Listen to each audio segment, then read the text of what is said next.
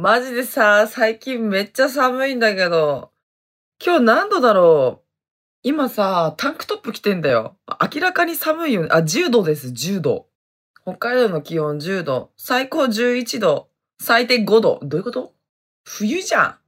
なんかこの時期のさ、5度ってクソ寒いじゃん。だけどさ、冬の5度ってバカクソ暑いよな。な、な、なぜなぜ？キモ。あれ、な、なんなんだろうね。もう、今日は雨ですね。すごい。だからさっきまでさ、窓がさ、だから、ビタビタビタビタビタビタってさ、雨の音がしてたの。え、雨の音とか、え、なんか、え、え、もうみたいな。え、もみってなるけど、普通にうざいです。うざいでございますね。でさ、めっちゃ話変わるんだけど、原神ってご存知？スマホゲーム？原神。めっちゃ面白いの。この前、TikTok の案件で、原神っていうゲームの3周年だったんだよ。だから、その、3周年のお祝いのケーキを作るっていう動画を出したらさ、案件動画でね。して、その時に案件をいただいた時にちょっとゲームやってみようと思って、やってみたら、まあ、み、見事にドハマりしたわけですよ。めちゃめちゃハマってしまいましたね。その、いろんな属性の何やつ使えたりさ、一人一人いろんな技を出せるの。なんつうの ?RPG っていうの ?RPG って何ですか？なんか、まあ、旅できたりするのさ。ちょっと、説明が難しいんですけど。で、旅をするにあたって、その、キャラを4人設定できるんだよね。一番最初の4人がいて、主人公の子は、なんか風の技を使えるみたいな。風の技を使える子、炎の技を使える子、あと氷の技みたいな。使える子と、魔法系使える子。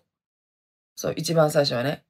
そっからガチャとかをして、キャラとかをなんか、え、また選べるらしいのさ。で、どんどんレベルアップしていくんだよね。そう。そんな感じでもういろんなとこ旅するのさ。はい、レベル1クリアしたらまた次のステージ行きますって言って。めっちゃ楽しいの。すごい、あの、でも、意外と難しいのさ。そう、だから、案件のコメント欄を見たら結構、ね、若い子たちやってるっぽいけど、それ若い子とかだったらさ、スラスラっていけるかもしれないけど、私、ちょっと難しいなと思って、ワンチャン謎解きゲームだよ。例えば、その、はい、冒険をしてく。冒険してて、凍ってるお花がありました。でもそれゲットできません。そういう時は、炎のキャラを使って、炎のキャラはアンバーっていうキャラなんだけど、可愛い子ちゃんね。炎がついた弓矢をお花に向けてポンって目指すの。そしたら、凍ってるお花が溶けて、そのお花をゲットできるの。それとか、すっごい寒い雪山、はい、危険地帯で赤文字で出てくるの、そこのエリアに突入したら。怖いでしょ、赤文字で。ね、危険地区見たら、いや、本当に怖いって思うのさ。そういう時は、さっきのアンバーを使って、すごいさ、寒いところ、もう、さ、寒いところだから、え、あの、HP あるじゃん。HP の上のところに水色の HP みたいなのがあって、それがどんどん満タンになっていくの、そこにずっと居続けたら。で、ずっと居続けたらどうなるかというと、その、そのなんだっけ、水色のバー、HP が満タンになったら、HP が下がって投資しちゃうのさ。で、投資を防ぐためには、そのアンバーを使って、火が灯せる木みたいなのがあるんだよね。そこの木に弓矢を放ったら、暖を取れるんだよ。で、その水色の HP がだんだん下がっていくから、それで回復できるとか。あとは、雪山にね、なんつうの、宝石みたいなのがなってるんだよ。赤い宝石。それをゲットしたら、その水色の HP が増えることなく、そのまま状態で維持できるから、まあ、どんどん先に進めるみたいな。結構ね、頭を使いますね。例えばそうだ、わかりやすく言うと、炎系の敵がいるときは、その水に強いキャラを使うみたいなさ。あ、これちょっと待って、理科できないと無理だなと思った。私できません。これめっちゃ面白くない？でも、アイテムとか欲しいから、もういろんなところ旅して、いや、ちょっと待って、この敵めっちゃ難しすぎるだろうって思ったら、一回違うところにワープして、まあ、アイテムを漁って、またそのアイテムを強くして、みたいな。感じにしてるけど、強く言うのやり方が全然難しいのよ。うんと、まあでも映像がすごく綺麗なのさ。そう。例えば、ね、動物とかを攻撃してさ、あの、イノシシとかいるんだよ。イノシシをわーって殺したら、あの、イノシシのお肉がもらえるんだよね。それとか、アヒルとか、鳥？鳥を攻撃したら、敵じゃないよ。そこら辺にいる野生のね、アヒルとかを、わーってやったら、鶏肉がゲットできるの。で、それで料理をするんだよ。料理ができるとこちょくちょくあるから。そう、そこで回復食とかを作れるの。面白い。キノコと鶏肉のなんか串焼きみたいなのあるから、それがなんか HP 回復できるんだ、結構ね。まあ、それが楽しくて楽しくてもうびっくり。はい。でもさ、めっちゃ面白いのさ、もう一昨日もなんか12時間ぐらいやってしまった。だけど周りにやってる人が全然いないからね、もう全然何が何だかわかりません、全然。だから TikTok ライブでちょくちょくコメント欄で教えてもらってるの。そう。聞いてないだけでね、やってる人意外と多いのかなと思うんだけど、どうなんだろうね。いや、マジでね、荒野行動以来めちゃめちゃハマってますね。はい。案件でね、やったゲームではあるんですけど、案件つってもその、どんなキャラかなと思って一回やってみたらハマったみたいな。はい。ちなみに今回は案件ではありません。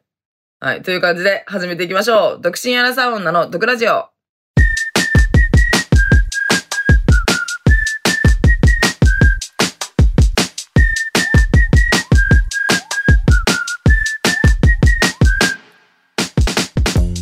リーサです。この番組は独身アラサ女の私リーサが不満や愚痴のようなとこをリスナーさんと一緒に発散していく番組です。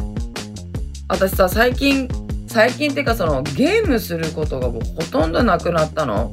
小さい頃とかはさ、小学生中学生の時はめちゃめちゃやってたんだけど、最近はね、もうあんまやってないですね。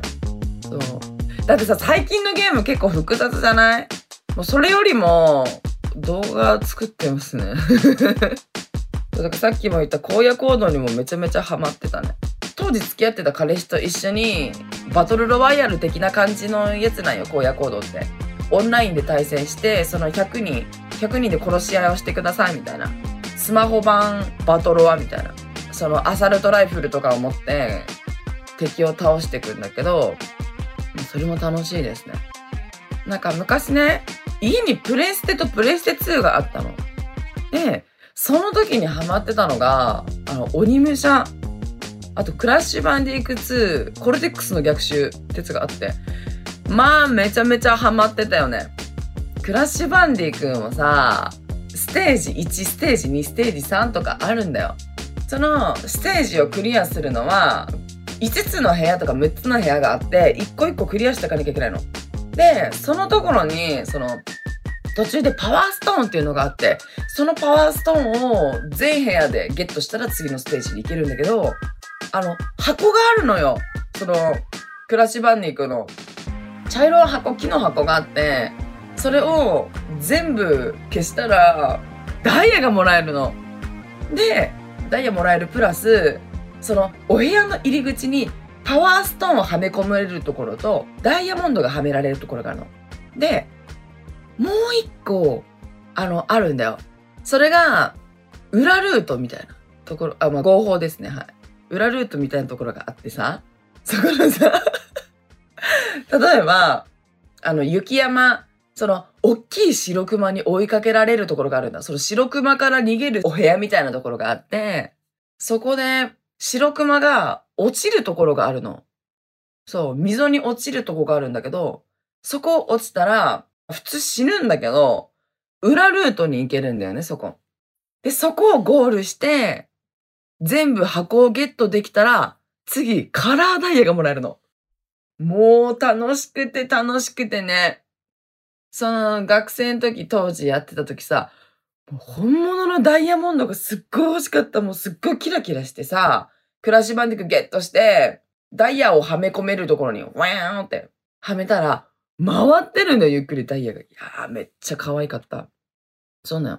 あと、鬼武者もね、私、鬼武者1、2、3みたいな、3もあったはずなんだけど、一番最初の鬼武者が特にハマりましたね。それが今、お家にプレステ4あるから、そのリメイク版でプレステ4バージョンの鬼武者が出たわけさ。まあ、買いましたよ。中古で売ってるところで買ってさ、めっちゃむずいけど超楽しいの。すげえ楽しい。そう頑張って敵倒してさ、1ヶ月前ぐらいに買って、もうめちゃめちゃ楽しいけどさ、そのまあ敵が強いんだよ、また。私そのゲームのセンスとかないし。そしたら そうゲームにを進めていくんだけど、ボーナスステージ的なところがあるの。全然ボーナスじゃないよ。もう、その20回ぐらいあるの。はい、1回目敵倒して全部倒し終わったら、また次のステージ行けるよ、みたいな。そしたらどんどん上に進めていくにつれて敵もすっごい強くなるんだよ。そう。だから、一番最初に武器を強く、めっちゃ強くして、その敵倒したら魂がもらえるのね。で、その魂をいっぱい集めたら、どんどん自分の使ってる剣を強化できるのさ。で、めっちゃ強化しまくって、強化しまくって、そこのステージに臨むんだけど、もう、それがさ、2、30分ぐらいかかるのね。そうで、ね最後ら辺では死んじゃったもう最悪みたいなさ、その、アイテムも限られてるんだよ。そう、回復薬もいろんなところに行ってゲットしなきゃいけないし、そこの回復薬も限られるのさ。そう、限られるし、ねちょっとしたら回復薬が生えてくるわけでもないし、だから多分ゲーム内で個数って決められてると思うんだよね。そう、だから、もうすっごい苦戦した。本当に。いや、本当にイライラすると思って。2、30分かけて死んだのもマジで最悪なんだけどって。そう思って、また一からやり直しだ。そう、セーブしたところからやり直しだみたいなさ。もうイライラするんだけど、まあでもね、うーんって思うけどね、うちのチャンバーがね、寝てるのでね、声を殺してブチ切れてますね。そうなのよ。大抵私はリビングでするんだよ。リビングでゲームするけど、そリビングのなんかちょっと奥らへんがね、ばあちゃんの部屋だからね。夜な夜な一人でゲームしてましたわ。そうなのよ。いや、マジで楽しいけど、マジで、自分が弱かったらイライラするね。人生と一緒で。人生と一緒なの。でも、あの、ハマりすぎて、どうだろう、一回クリアするじゃん。そしたら、また、なんていうの、ホタル石っていうのを20個集めたらミニゲームができるんだよね。そう。だから、うわ、ホタル石全部集めてないじゃんと思ってもう一回やるじゃん。そう。してもう一回やって、っていうのを繰り返して、もう5周ぐらいしてたわ。そう、鬼武者のゲーム最近5周してたわ。だってさ、一番最初からゴールまでやったら多分2時間半とか ?2 時間か3時間でゴールできるからさ、ね、夜ちょっとやったらゴールできるじゃんね。まあ、めちゃめちゃ楽しいですね。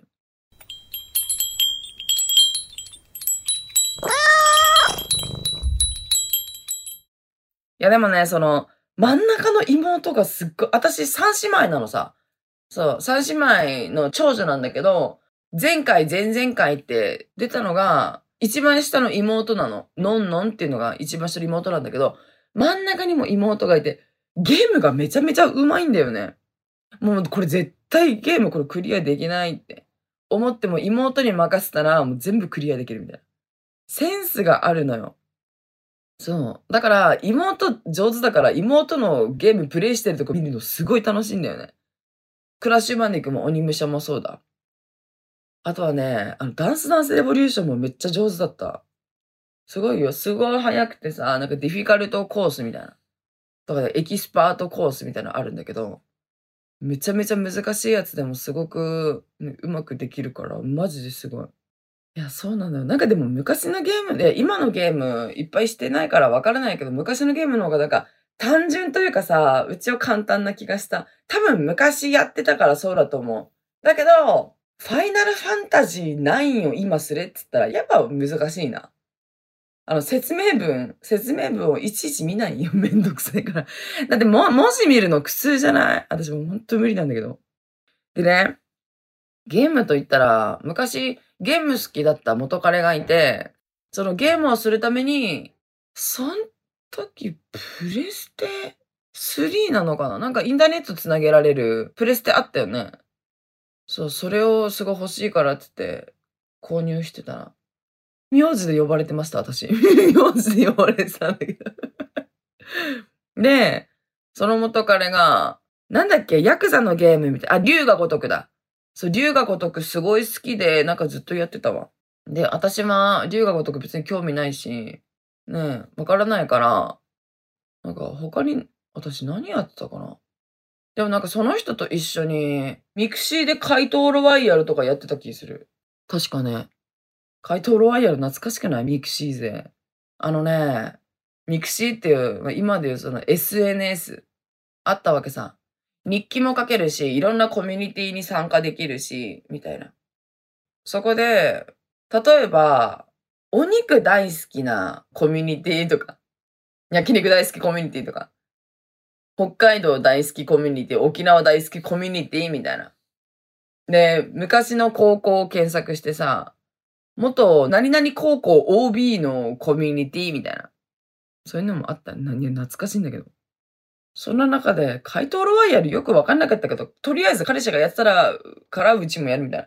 だから彼氏と一緒にやるゲームを好きになるのかもしれないね。この世はわからないことがたくさんある。疲れた疲れた 疲れたわ。元彼のこと考えたら疲れてくるんだよ。まあ懐かしいですね。今はね、ブロックパズルっていうスマホゲームがあって、テトリスの偽物みたいな感じなの。テトリスってさ、上から降ってくるじゃん。だけど、ブロックパズルはテトリスみたいな形のやつを枠内に綺麗にはめ込んで消していくっていうゲームなのさ。まあ、それが本当に面白くて面白くて、え、4年か5年、もう毎日やってる。頭を使わなくていいんだよ。単純作業じゃないけどさ、多少は頭使うけど、ね、脳死でできる感じなので、もう、アップデートもクソもないんだよ。そうなの。だからまあ、それやってたら落ち着くっていう。そう、ブロックパズル、あの、面白いからね、一回やってみて。課金ゼロだから。課金ゼロだからね、ぜひやってみてほしい。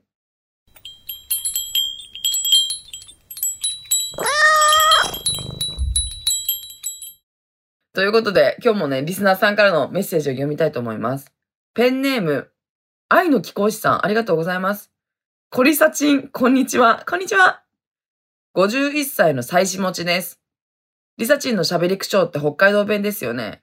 30代の時めちゃくちゃ好きやった女の子の喋り口調にそっくりで、懐かしく思い出してしまいました。確か伊達市出身って言ってました。あんなに好きやったけど、自分が弱くて一緒になれなかったけど、幸せになってくれてることを祈っています。ちなみに自分は今幸せです。何のこっちゃかもしれませんが、リサチンをこれからも応援していきます。ということです。ありがとうございます。愛の貴公子さん。私はね、めちゃめちゃ北海道弁ですね。生まれも育ちも北海道でございますね。はい。今年の2月か、2月か3月に沖縄から北海道に帰ってきました。そうなんですよ。だからさ、母さんもばあちゃんも父さんもさ、気づいてないと思うけど、その北海道弁喋るじゃん、当たり前にね。だから、北海道弁の方が、最近はすごい喋りやすい。なんとか食べさとか、なんとか食べやとか。あとは、例えば、北海道の人ってさ、なんとかちってって言うんだよ。なんとかって言って、みたいな。特に、多分40代、50代の方とかめっちゃ使うんじゃないかな。50代以上の方が多分使うね。違うっちったしょ？ニュアンス違うの。こういう時に出てこない。頭の回転もあるし。寝起きなんで勘弁してください。寝起きっつっても30分前ぐらいに起起きてんだけどね。そうなのよ。伊達市か。伊達市は、あれだよね。札幌から2時間ぐらいのとこだよね。そう。登別伊達地大村ってあったよね。登別。ちなみに登別、登別の近くだよね。伊達市ってね。北海道広いよね。本当に。自分が弱くて一緒になれなかったけど幸せになってくれてることを祈っています。幸せだよ、きっと。お相手も。勝手に幸せになってるさ。わ かわかんないけど、どうだろう。これさ、もう絶対聞いてることないけどさ、このお相手のその伊達市出身の子聞いてたらすごいよね。え、あもしかしてあの時の？って思ってるかもしれないし、なんだこいつって思ってるかもしれないし、絶対聞いてないよな。絶対お相手聞いてないんだか。まあ、ということで、自分は今幸せですだってさ、みんな。素敵。51歳拳で、愛の貴公子さんが言ってます。これ見たときさ、あのね、その、これ収録する前に、作家さんと打ち合わせするんだよ。そう。で、一回台本を読んで、読んでから、じゃあもう一回読もうかってなって、今違うもう一個のスマホ見ながら喋ってるんだけど、これ見たときちょっとね、涙が出ました。ポロって。ポロっつって。ポロポロっつって。し、下ネタじゃありません。本当にも幸せですだって、めちゃめちゃ素敵じゃない本当に。いや、いいことだよ。言えたり、こうやってかけたりするの幸せですって。かけたりするのってすごい素敵だよね。本当に。まあ、とりあえずでも、自分が知らないだけでさ、方言、これ方言だったんだとかさ、めっちゃあるよね。あと、イントネーションとか。多分、うちは沖縄に10年間ぐらいいたから、ね、そのちょっと混じってると思う。その沖縄のイントネーションで言いやすい。うちさ、すっげえどもるのさ。そう、だから、どもるときに、ちょっとイントネーション変えたりしたら、ちょっとどもらなかったり、どもりが控えられたりするから、そうなのよ。あともう言いやすい。そうなの。沖縄の人と一緒にさ、常に、常にっていうか結構一緒にいたら映っちゃわない？映っちゃったりする。あと、好きな配信者をずっと見てたら、その人の喋り方、ちょっと似ちゃわない？私似ちゃうのさ。それとか、私北海道出身じゃないのに、なんかリサさんの動画をずっと見てたら、なんとかなのさって使うようになりました。え、めっちゃ可愛いんだけどって思った。そうなのさ。ちなみに、北海道の人に、熊牧場って知ってるって聞いてみて。周りに北海道の人いたら。熊牧場の歌知ってるって。北海道に住んでる人だったら、この歌はね、もう9割8分5分。あれ ?9 割50分3は、ちょっと日本語知らないんですけど、まあ歌えるよ。登り別の歌がある。登り別といえば、熊牧場熊牧場愉快な仲間が、楽しい仲間が、ひえ、みんな待てるぜ熊牧場ここは登り別熊牧場ひえっていうなんか、なんかラップ口調みたいな。そういうし、そういう CM があるんだけど、その CM も可愛くて、なんか熊たちが切り取られてんだよ。そうね、なんか、ヒエアみたいな。ヒエマラファーガみたいな感じで 熊が、なんかイケイケなわけさ。ちょっとなんか、もう昔の CM だからさ、もう昔っぽい、ちょっと今時感がないさ、エモミみたいな。そう、エモい感じの CM なんだけど、まあそれがまた可愛いのさ。だから、あの、北海道出身って、本当に北海道出身かこいつって思ったら、あの、登別の、そう、熊牧場の歌って知ってる？って。で、歌ってみてって言ったら、登別って始まるから。それ歌えなかったら偽物です。うん。偽物です。まあよかったら試してみてくださいね。もうこれは言えますね。まあ9割5分ぐらいの人が絶対歌える。絶対歌える。ねえ、耳。知らねえだって。知らねえだって。まあそうですね。私の、ねこれメッセージくださった元カノさん、めちゃくちゃ好きやった子って言ったら、あ、どうだろう付き合ってるか付き合ってないかわからんかわからんよな。どうだろうな。まあ付き合ってたべな。きっと幸せだよ。人はね、幸せになるために生まれてきたんだよって、鬼滅の刃の時藤無一郎くんが言ってたわ。言ってたけど、うち多分なんか時藤無一郎くんじゃなくて違う人から聞いた気するんだよね。わからん。違う。無一郎くんかもしれないね。この世はわからない。なんでこんなテンション高いの？意味わかんないんですけど。意味わかんない。耳くそほじろ。耳くそほじろマジでさ、耳の穴かっぽじるのすごくいいよね。そう、すごくスッキリする。あと、あ、私さ、ピンセットあるじゃん、毛抜き。毛抜きでさ、耳の毛を抜くのがすごい好きだね。もう、ブチブチブチが直接感じられるという。あと、なんかさ、釘あるじゃん。あの、セブンイレブンとか、なんか、コンビニで売ってると思うんだけど、耳かき、普通のさ、ごく一般的なさ、孫の手みたいな感じの耳かきあるじゃん、耳かき器。そういうやつじゃなくて、釘っぽいやつがあるの。釘っぽい耳かき器があって、それすっごいおすすめ。みんなよかったら買ってみて。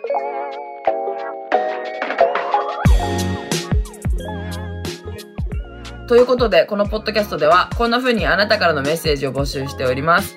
概要欄にあるフォームから送ってね。この番組が面白かった人は、番組のフォローと高評価、そして SNS での感想もお願いします。ハッシュタグドクラジオをつけてつぶやいてください。漢字で得、カタカナでラジオです。それではまた次回お会いしましょう。バイバイじゃあね